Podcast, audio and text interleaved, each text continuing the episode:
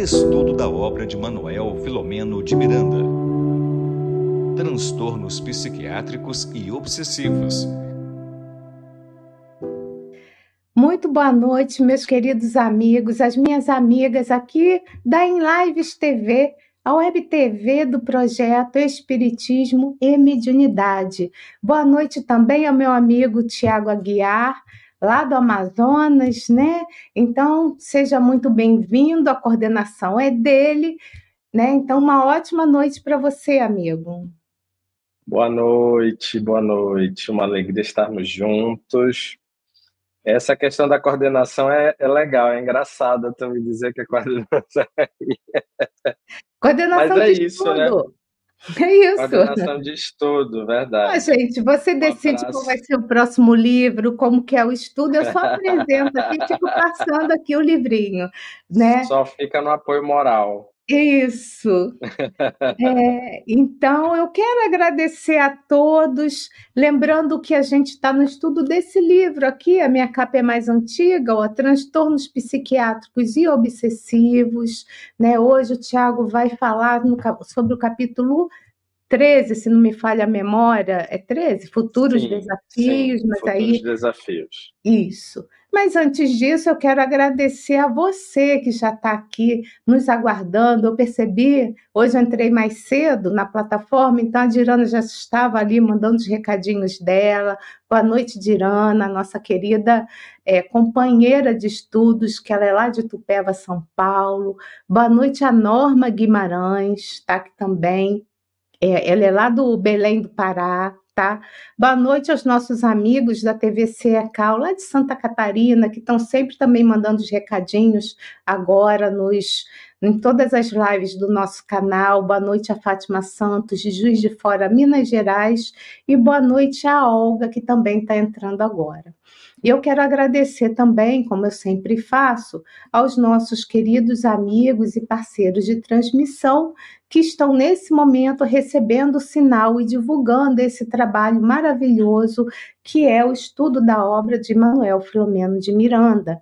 E eu também quero agradecer a todo, além de agradecer a vocês, agradecer a Deus, a Jesus, nosso querido mestre e amigo, ao Filomeno de Miranda, coordenador do projeto, coordenador desse também, dessa live, e que possamos, né, todos ter uma ótima noite, que o Tiago possa ser envolvido em luzes de paz e de tranquilidade, né? Mas vamos aqui nossa, ao nosso recadinho da Joana, que Tiago gostou e agora eu faço isso direto, né? É, bem curtinho, Tiago. Se desejas tranquilidade, ama e serve sempre. Então, esse trecho está do livro Liberta-te do Mal, Joana de Ângeles. Então, meu amigo, sem mais demora, a palavra é toda sua.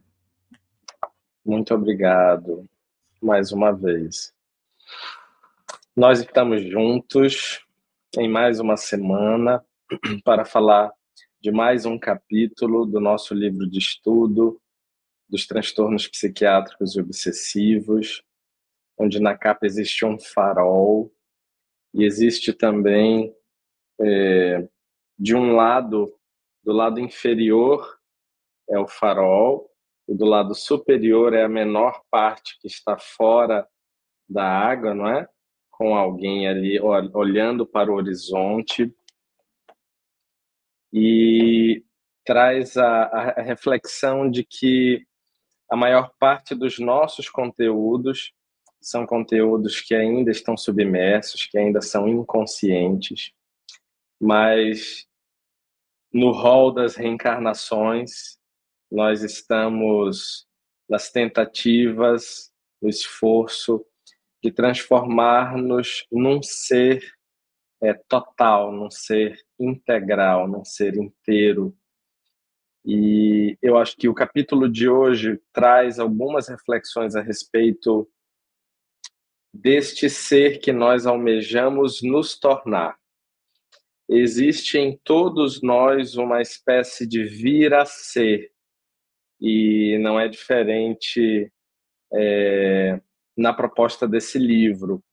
Eu quero deixar meu abraço carinhoso a todos que nos cumprimentaram aqui nos comentários. A Dirana, nossa querida Dirana, a Norma. Norma tá, é minha vizinha aqui do Pará. Que bom ter, companheiros aqui do Norte também na nossa live. A Fátima, a Olga, a Rita, enfim. E a todos aqueles que não estarão, é, que não estão, na verdade, no momento é, da transmissão, mas que nos acompanham ao longo da semana, que se organizam ao longo da semana também para nos brindar com a sua presença, marcando presença, para que a gente possa compartilhar saberes e aprender um pouco mais. E nos futuros desafios, o que, que a gente tem então? mais uma vez hoje, a gente vai fazer aquele exercício de extrair a síntese desse capítulo. Né? E nele, é, as atividades transcorrem de uma maneira habitual.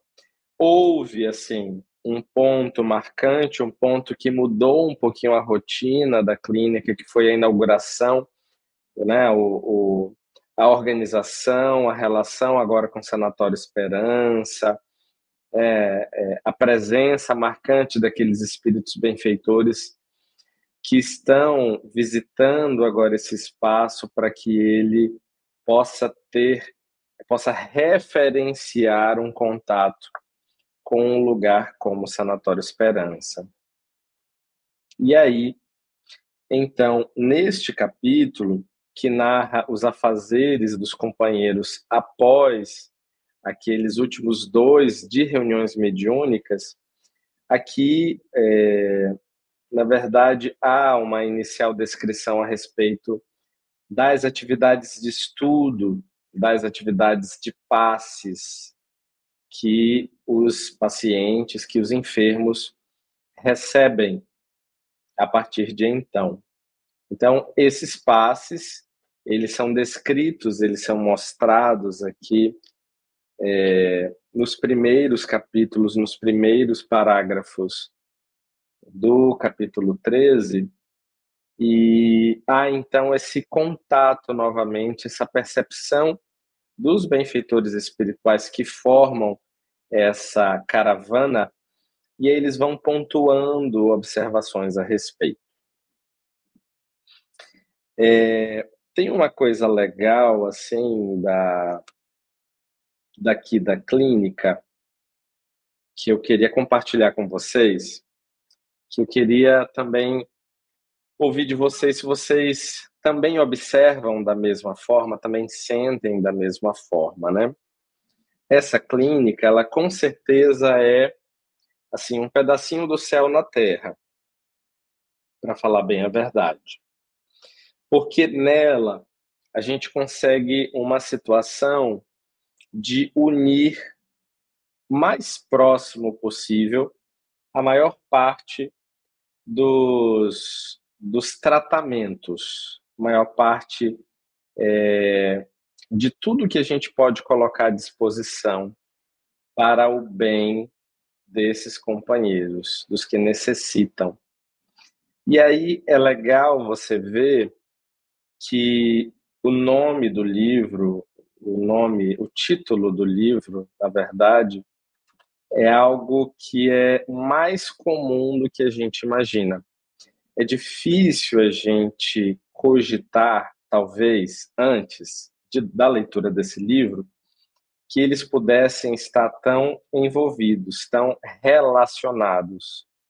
Mas eles estão muito mais do que a gente imagina. Então, a clínica com certeza é um desses lugares que necessitam, de fato, ser celebrados, serem festejados, porque é um espaço em que as interfaces, em que as dimensões se tocam, a terra e o céu.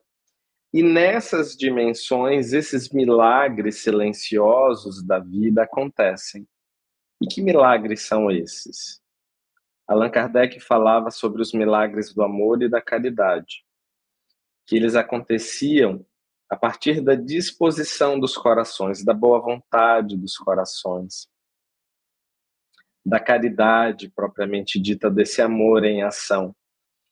E ela acontece também por essas intercessões que vão, então, é, se transformando no, no, assim, não em pedidos propriamente ditos, são solicitações, mas são solicitações, são é, intercessões, não é propriamente ditas, por alguém em sofrimento.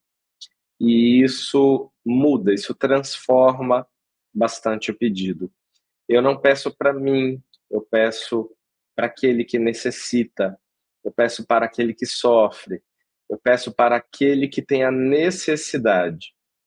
Ainda que, por exemplo, é, eu, eu possa, de alguma forma, intervir, ajudar, mas essa intercessão, que está sempre muito presente nos capítulos do livro, ela, ela traz esse sabor especial, ela traz esse olhar especial para aqueles que estão aqui vivendo esse momento de internação hospitalar. Eu não sei se vocês assim lembram ou chegaram a pensar a respeito, por exemplo, se já foram internados, se já estiveram internados.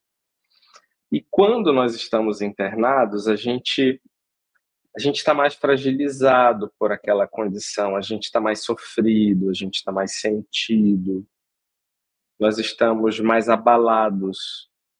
E esse abalo, esse sofrimento, essa fragilização produzida pela doença faz com que a gente esteja também mais receptivo a determinadas ajudas. Então parece que nesse espaço tudo converge para a recuperação, ainda mais somando-se então a essas presenças, a esse trabalho espiritual muito marcante.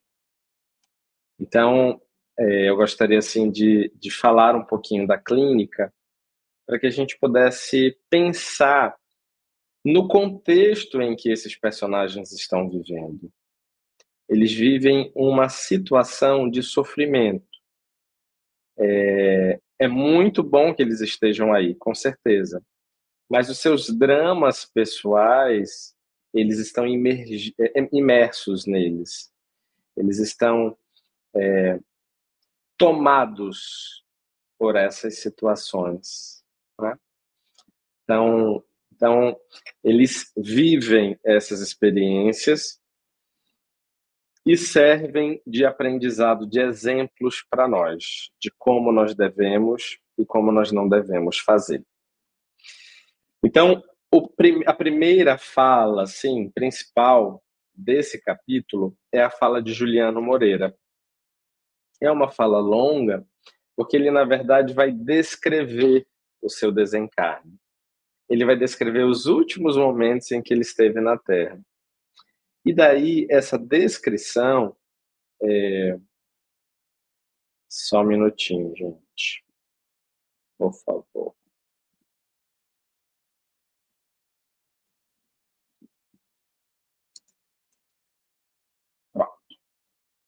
E essa descrição, ela é interessante.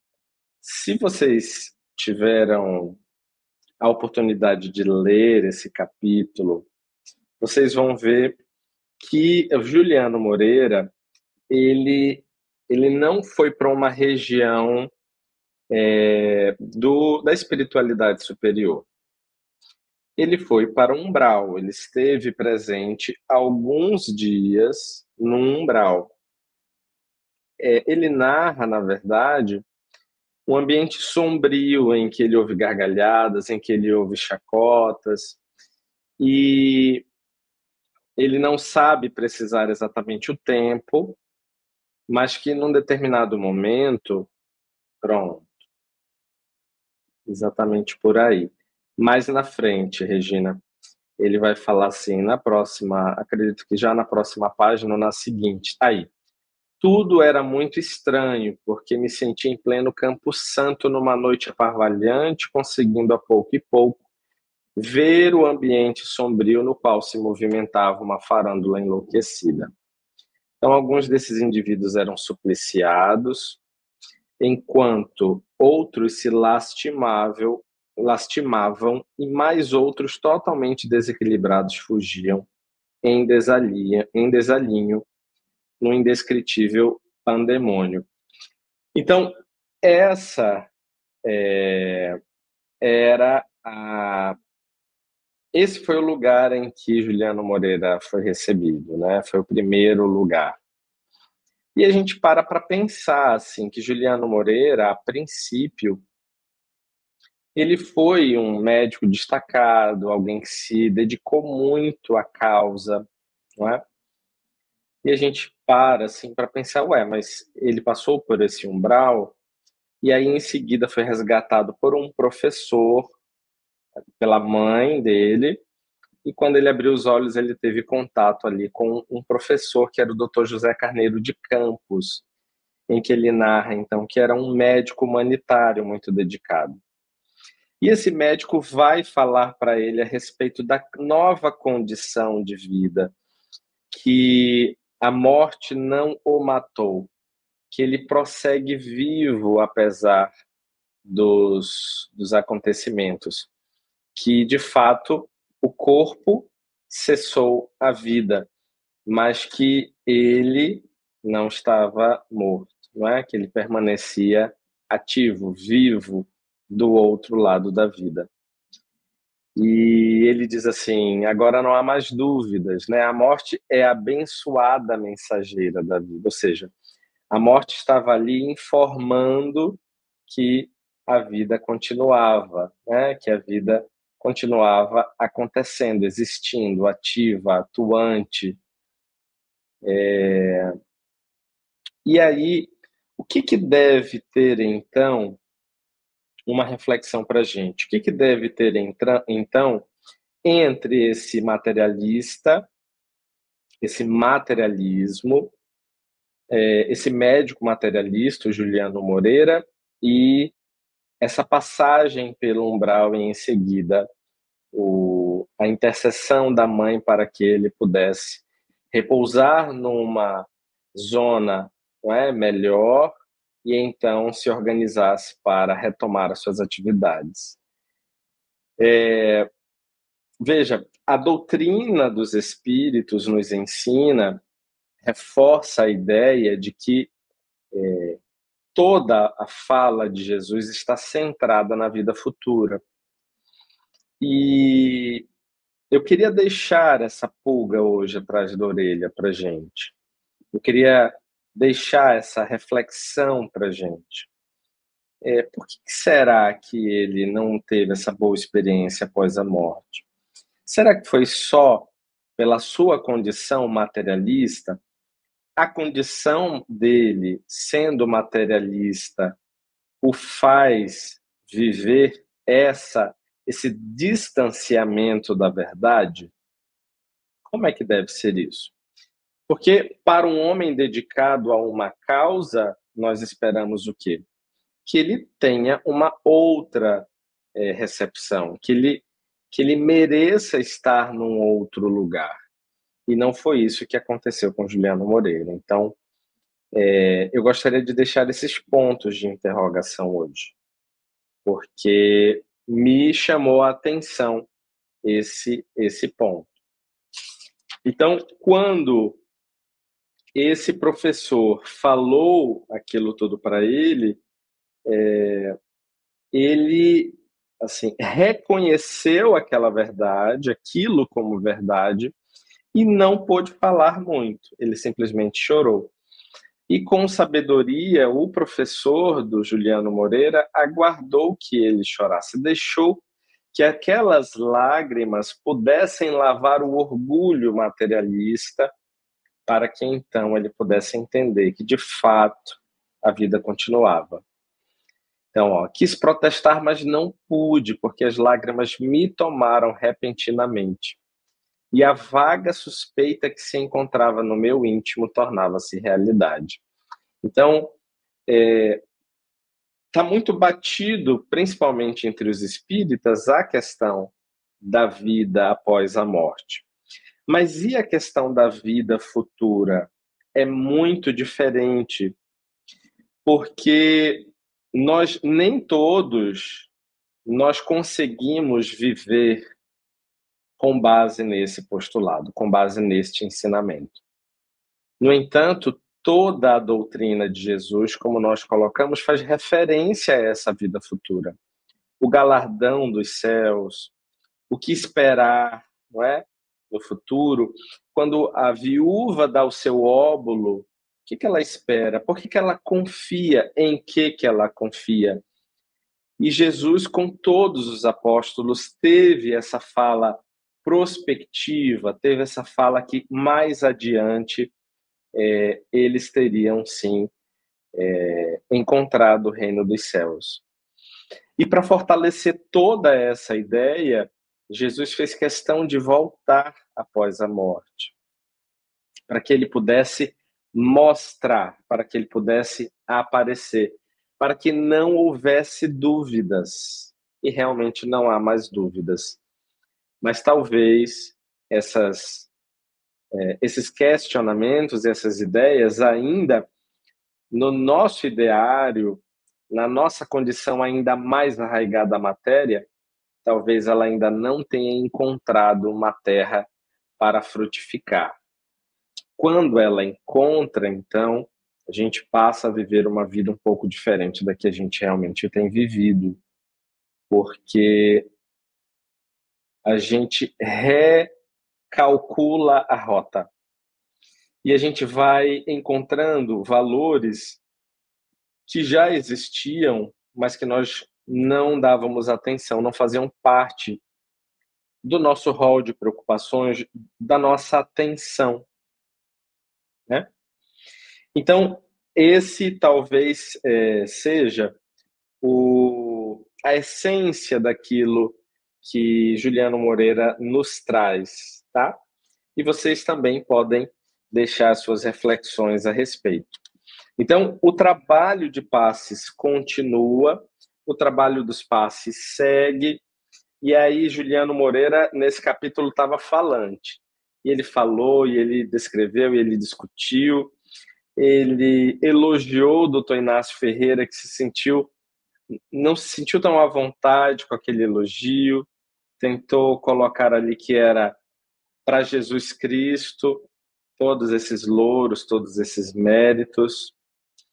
É, e mais à frente, eu gostaria de destacar uma, uma fala de Petitinga.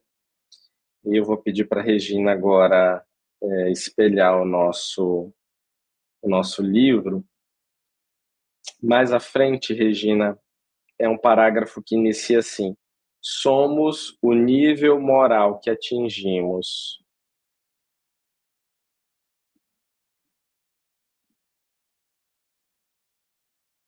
Pronto. Aí. Somos, e vamos lê-lo, somos o nível moral que atingimos. Enquanto preservamos as heranças do primitivismo animal, naquele momento valiosas, Hoje, porém, prejudiciais, somos escravos de paixões e de sentimentos que mais trabalham pelo corpo do que pelo ser que dele se reveste. O deutropismo que nos arrasta irrefregável, irrefragavelmente na direção da plenitude, lentamente vai nos auxiliando a desbastar as camadas pesadas da animalidade por onde transitamos no rumo da espiritualização que nos aguarda. Trata-se de um processo lento que exige vigoroso vigorosa decisão moral e vigilância constante, a fim de não tombarmos nos velhos hábitos que nos retém a retaguarda. Então, aqui, Petitinga, para mim, você volta, por favor, para a página anterior, que aí eu vou falar um pouquinho sobre esse parágrafo. Petitinga, para mim, ele é extremamente feliz nessa fala.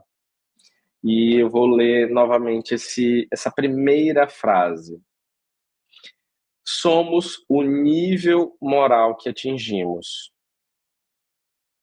E eu, essa última semana eu fiquei, eu estou muito reflexivo, na verdade, porque eu tenho pensado exatamente nisso. Eu tenho pensado quais são as questões que ainda me prendem na retaguarda. Quais são as nossas pendências? Se nós hoje, por exemplo, fôssemos chamados para voltar para casa, como é que nós estaríamos? Será que o nosso coração nos libertaria ou será que ele ainda nos aprisionaria em determinadas demandas, em determinadas situações que às vezes ilusoriamente nós achamos que dependem de nós, mas que na verdade já poderiam há muito terem sido resolvidas e ajustadas se nós permitíssemos também o crescimento, o desenvolvimento, o amadurecimento do outro. Então, nós de fato somos o nosso nível moral, nem mais, nem menos. E o que nós vemos no outro, como aqui nós falávamos, por exemplo, do Dr. Juliano Moreira, é uma questão meramente de observação. É, nós víamos este ser, este companheiro dedicado, mas não sabíamos, na verdade, o seu nível moral. O que de, o quanto ele vinha, por exemplo, trabalhando as suas questões, as suas paixões. E só muito pouco a pouco é que nós vamos transformando esse, essas vicissitudes em potências da nossa alma, em pontos positivos, em pontos fortes, para que eles nos alcem para cima, ao invés de, de nos manter é, pesados, jungidos ao solo. Então, é, esse comentário, naturalmente, ele está dentro de um contexto. E eu estou tirando aqui o, o, um pouco a fala de Petitinga desse contexto, para que a gente também possa refletir a respeito. Né? E que contexto era esse? Petitinga fala a respeito de alguns espíritos que estão sendo auxiliados naquele momento com a ação dos passes. E então é, ele narra especificamente um casal, ele paciente encarnado da clínica e ela desencarnada da clínica também. É, estava lá envolvida com o seu. É, na verdade, era o seu, era o seu irmão, era o seu amor, não é? Na verdade, a sua vítima, vamos colocar assim porque ela, naquele momento, era algoz daquele paciente. É, o livro narra que ele abusou sexualmente dessa pessoa, deste que hoje é um espírito desencarnado, e que a deixou à própria sorte. Ao desencarnar, ela ainda muito é, envolvida nos processos da mágoa, é, se vincula a ele e esse processo obsessivo o fez adoecer e pode levá-lo à morte. E aqui ele coloca, então, esse, exatamente esse ponto aqui que a, que a Regina vai começar a sublinhar. Digamos que possuidor da culpa, uma tomada psíquica se lhe esculpiu e ela de um plugue. Ou seja, algoz e vítima, como nós sabemos, segundo as leis divinas, se reencontram para novas tentativas de refazerem os seus caminhos. Então, eles estavam vinculados por processos de mágoa, de culpa e de sofrimento.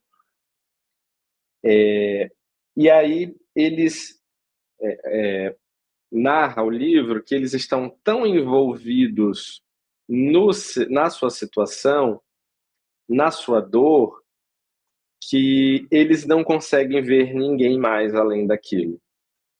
O espaço mental deles está ocupado inteiramente por esse processo. E para que ele seja visto, Petitinga, ele muda a sua faixa de vibração psíquica para então ser alcançado por esses espíritos. E eles estão tão próximos da matéria que se assustam achando que Petitinga era um fantasma. A moça corre desesperada, assustada, e ele então tem uma relação com Petitinga de pavor, não é? E aí esse pavor ele faz com que ele entenda que Petitinga era, é alguém que vem para julgá-lo, é alguém que vem para é, é, chamá-lo como se fosse a um juízo. E aí Petitinga tenta explicar que ele quer ajudar, que ele é um irmão, que não precisa temer, que ele pode refazer os seus passos, que ele não precisa viver aquela experiência, que ele pode reparar os seus erros de outras formas, os males que lhes fizeste. Não sou fantasma, sou teu irmão. Ele repete isso. E naquela tentativa de atuação, então, é que Petitinga é, se envolve com aqueles companheiros e é, então consegue alguma atuação. Né? Ele sugere ainda que a moça, que o espírito desencarnado que correu, é, pudesse ir para a reunião mediúnica para viver o processo né, de imantação a um espírito, é, de uma comunicação, ter os seus sofrimentos aliviados, então ela pudesse cair em si, que hoje ela vive numa outra dimensão. Aí mesmo esse parágrafo, Regina partir daquele momento, por solicitação do bondoso Bruno. Então, nesse parágrafo, ele entende que há uma necessidade de que ela possa passar pelo processo da comunicação mediúnica.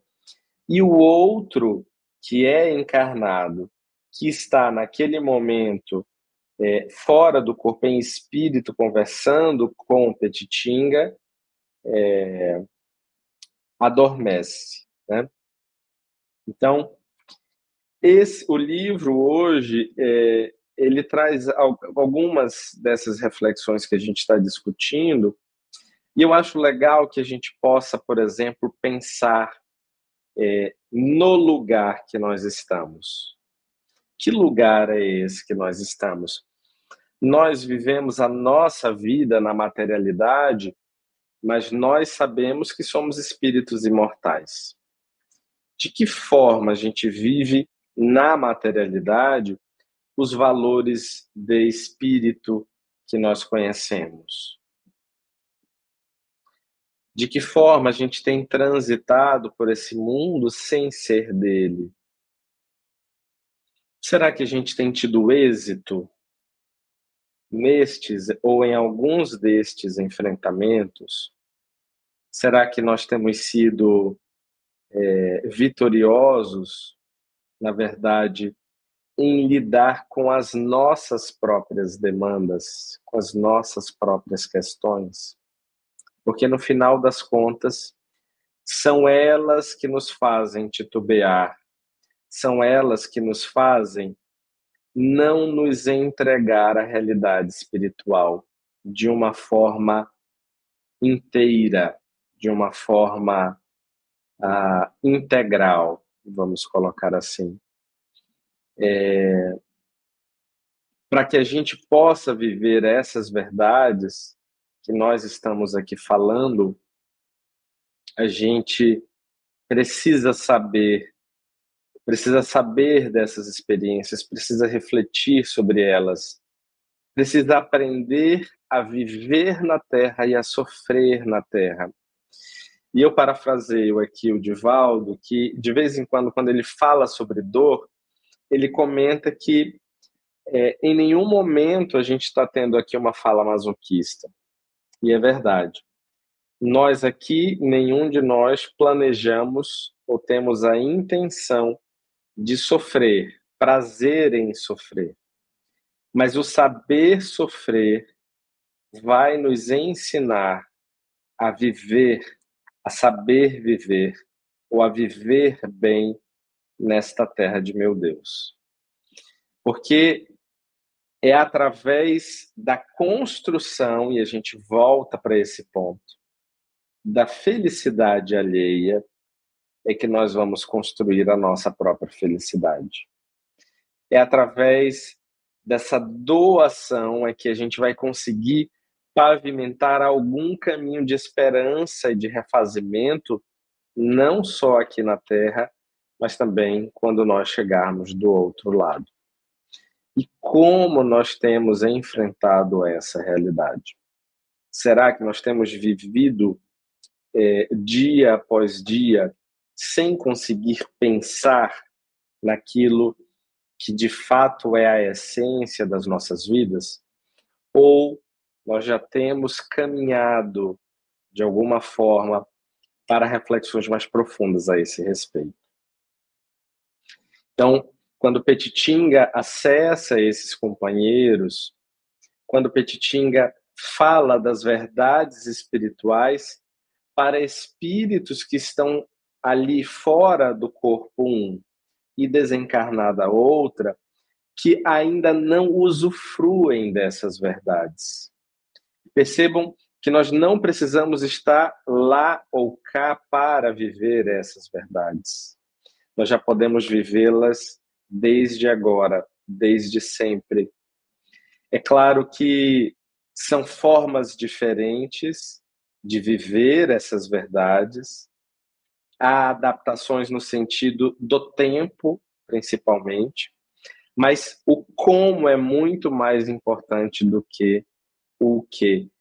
Então, entender esses processos espirituais, principalmente, vão fazer com que a gente possa viver o dia a dia na Terra, a rotina que nos cabe viver, de uma forma muito mais amorosa, de uma forma muito mais espiritual e espirituosa, porque isso também traz leveza, isso aumenta as nossas esperanças, isto faz com que a gente possa beber um pouco das regiões superiores da vida e aurir forças para que a gente viva dia após dia a verdade que nós nos comprometemos em viver.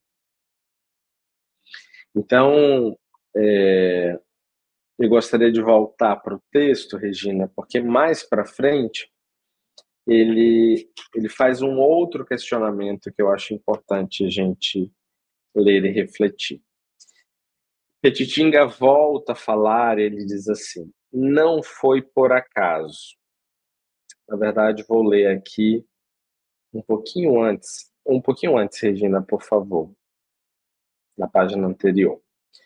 É, quando saímos da enfermaria e o amigo voltou ao grupo, não pude suptar a curiosidade. Perguntei: por que especialmente aquele jovem e sua vítima insana?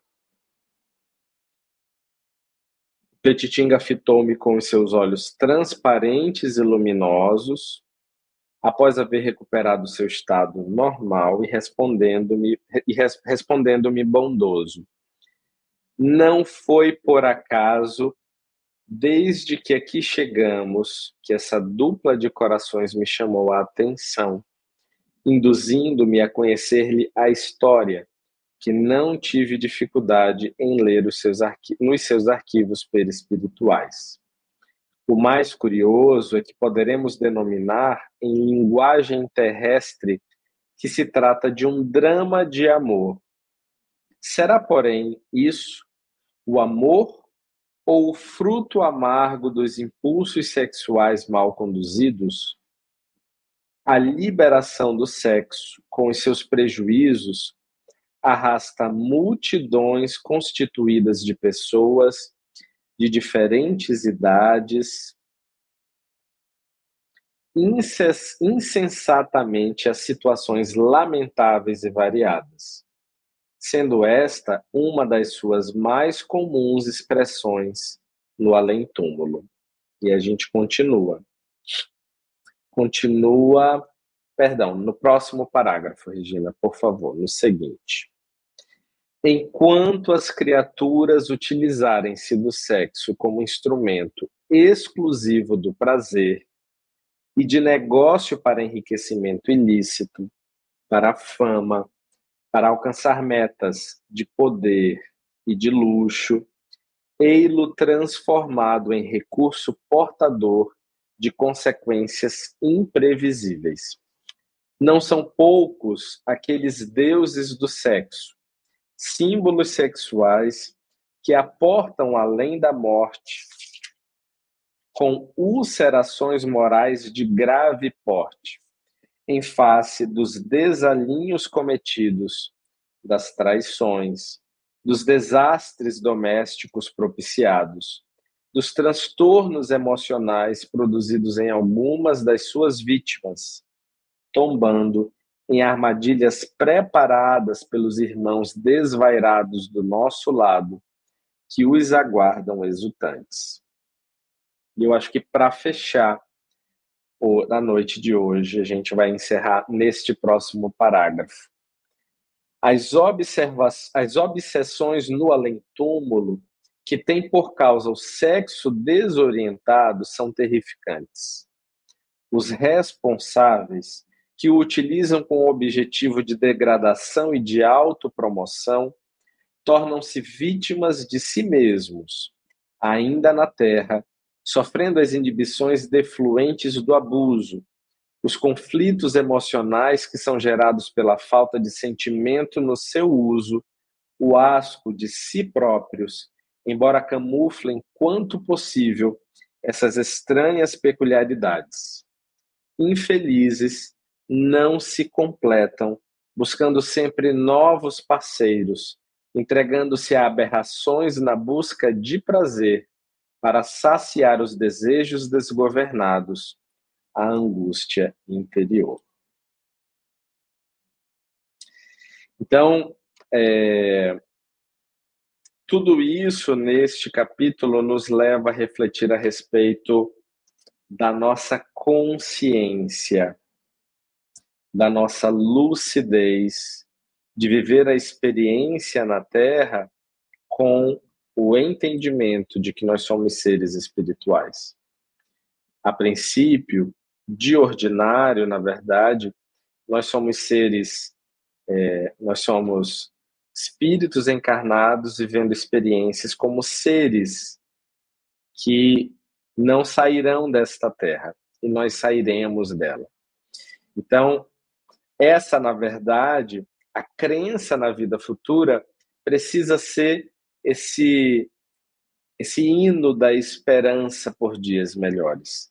Porque entendê-la como um, um ensinamento, entendê-la como uma fatalidade nas nossas vidas, é trazer para perto da gente as renovadas oportunidades que nós temos de voltar a viver tantas vezes quanto forem necessárias num corpo físico para que a gente cresça, para que a gente amadureça e para que a gente seja feliz.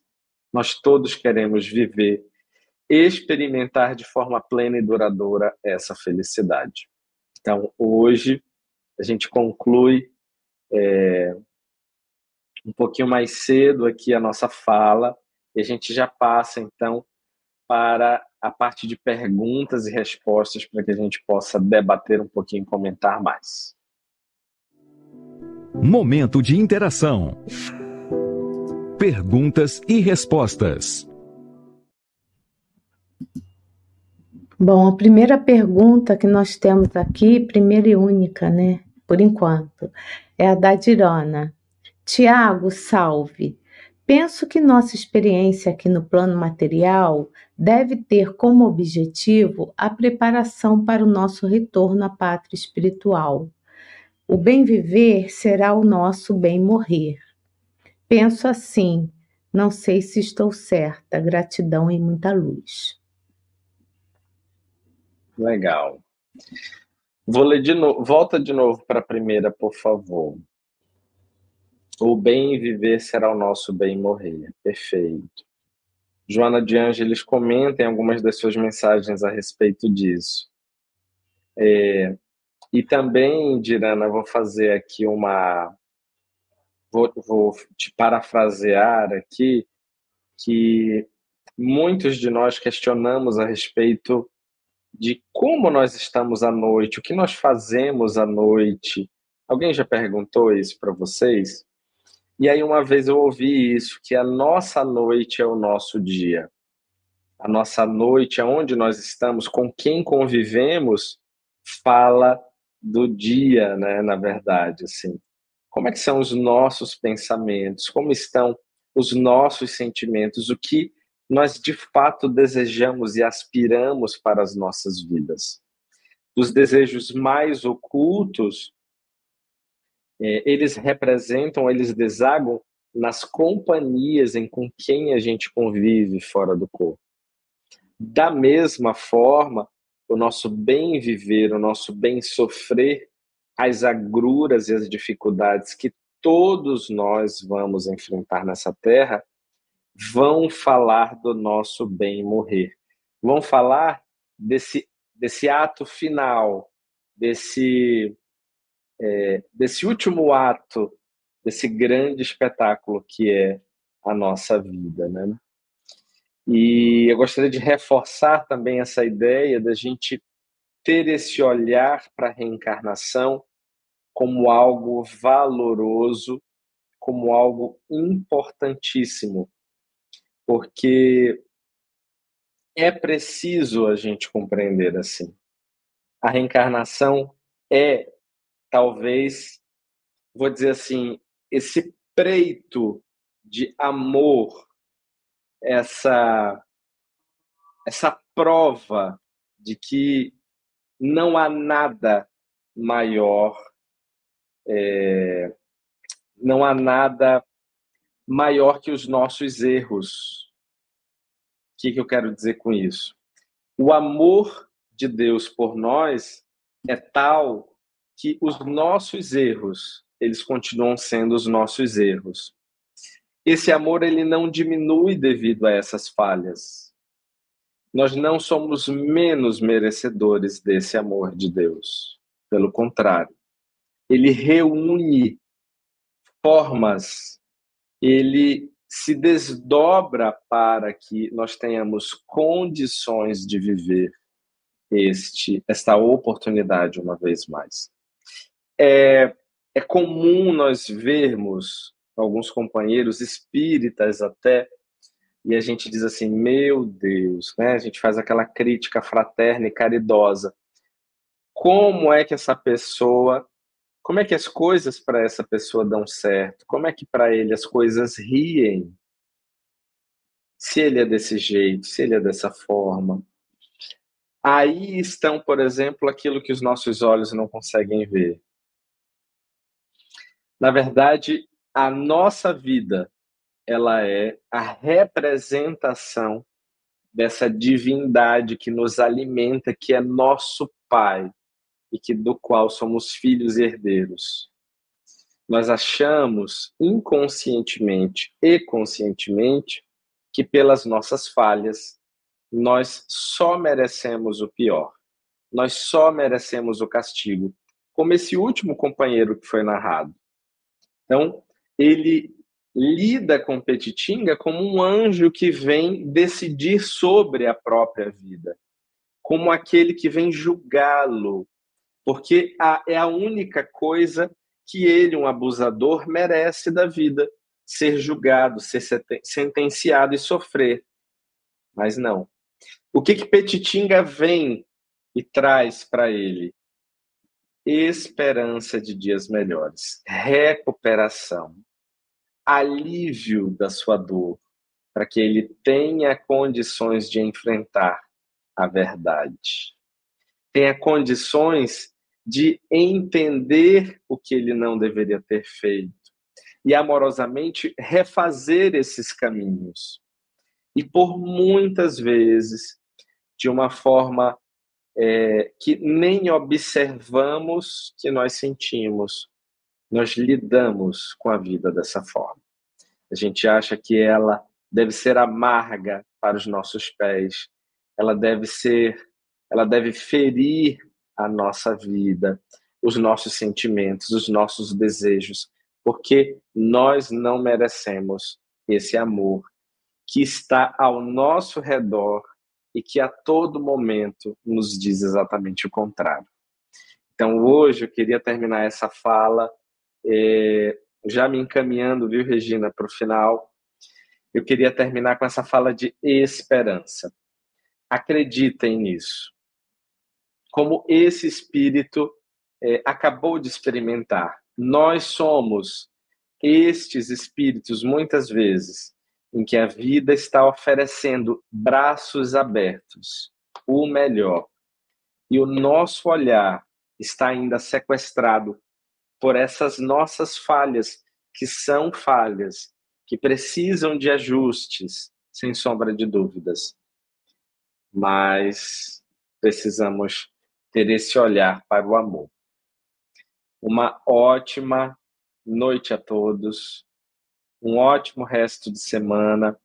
Vou deixar a Regina com algumas palavras, caso ela queira, e aí a gente já encaminha para o encerramento. Teu, teu é, é só para você saber que a Rita ela colocou que ainda está muito longe de estar pronta para voltar para casa. Quem é que está, né? Estamos na luta. E a Dirana, ela diz que é sensacional esse estudo, e senti que o Tiago captou a alma de Manuel Flamengo de Miranda. Belíssima reflexão. Bom, meus amigos, o Tiago ele se calou de propósito, que hoje eu tô correndinho.